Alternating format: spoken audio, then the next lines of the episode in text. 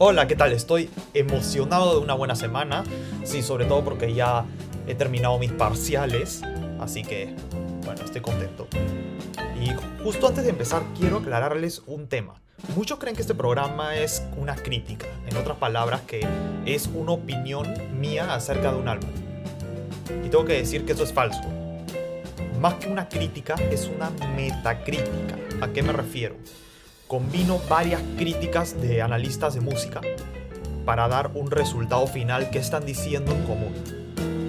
Entonces, eso básicamente no es una, no, es una crítica, es una metacrítica.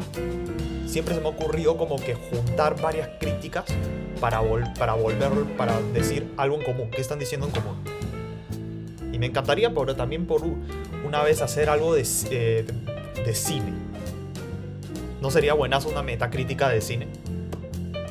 Pero bueno, eh, es un buen concepto si se ponen a pensar y vamos al tema, sin más preámbulos, con el tema de la semana. Eh, Yard Act. es una nueva banda que ha sacado un álbum llamado The Overload. Es su primer álbum que han sacado en toda su discografía. O sea, son nuevecitos en el mundo de la música. No recuerdo qué organización, creo que BBC, fue el que dijo de que esta banda es una de las mejores nuevas bandas que se dedican al post-punk, un subgénero de música. Y lo interesante de este álbum es que habla de temas, por ejemplo, ah, no sé si habrán escuchado Rage Against the Machine. Eh, la banda habla sobre temas en contra del gobierno, todo eso. Es, bueno, este álbum habla de temas como el capitalismo, la sociedad. Y la banda ha sido aclamada por tomar riesgos en su primer álbum y alucinen, miren. Eh, como les dije, hay algunos músicos, sobre todo los músicos que. Los músicos más como mainstream, como Ed Sheeran, es como que. No tengo nada contra Ed Sheeran por si acaso, pero es como que hay música no solo de él, sino también de varios artistas que es como que deciden no tomar riesgos. En cambio, esta banda es como que toma y habla de temas. Pueden, no, y tomar riesgos no significa decir lisuras, eso lo puede hacer cualquiera. Tomar riesgo significa hablar temas que la, que la gente no suele hablar. También ha sido, este álbum ha sido nombrado versátil, porque dicen que tienen referencias de minimalistas, de pseudo electro, de pop y sobre todo post-punk. James Smith, que es el vocalista de la banda, ha sido aclamado por su porque su lírica es buenísima. Miren, le, voy a adelantar este. Este.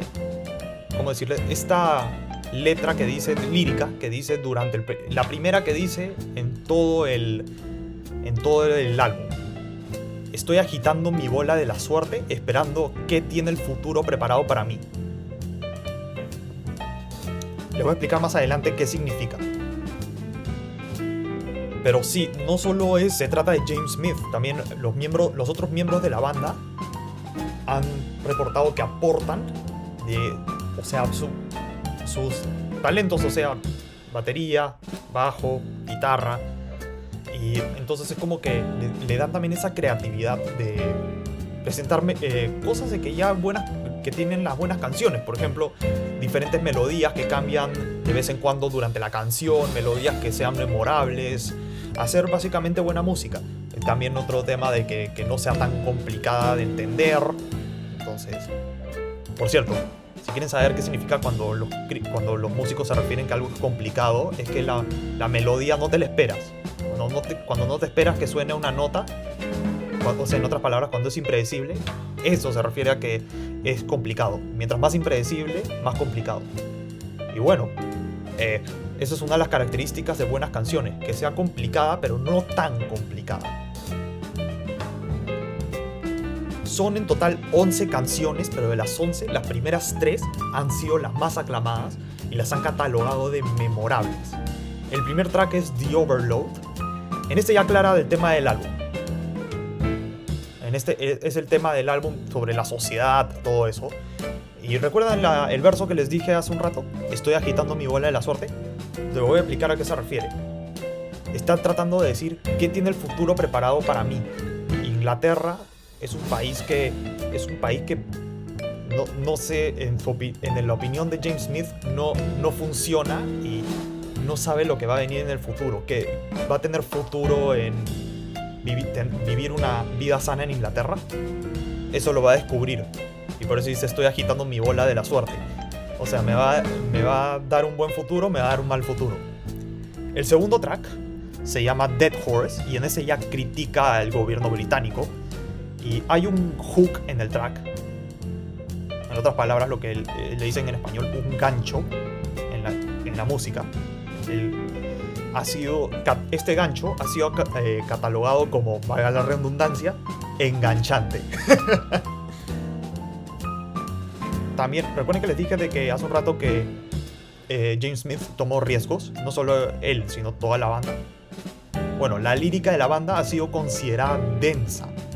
Y no solo eso, critican al gobierno británico y su respuesta al COVID-19. Por ejemplo, la controversia que está pasando ahorita con Boris Johnson que no solo él, sino otro miembro de su gabinete han estado reuniéndose en plena pandemia con gente, cuando deberían estar confinados.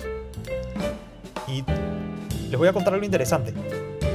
todas las canciones, casi todas las canciones, no duran más de 4 minutos. Sin embargo, el noveno track, Tall Puppies, dura 6 minutos. Este es el único track que dura más de 4 minutos en este, en este track te resume toda la vida del vocalista de la banda, en otras palabras, a James Smith. Bueno, entonces, los tres temas principales del álbum son sociedad, clasismo y consumismo. Literalmente ese tema lo, lo, dijeron, en, lo dijeron en una crítica, que el consumismo también era un tema, me parecía interesante. Y bueno, eso sería todo. Gracias, Nicolini Out.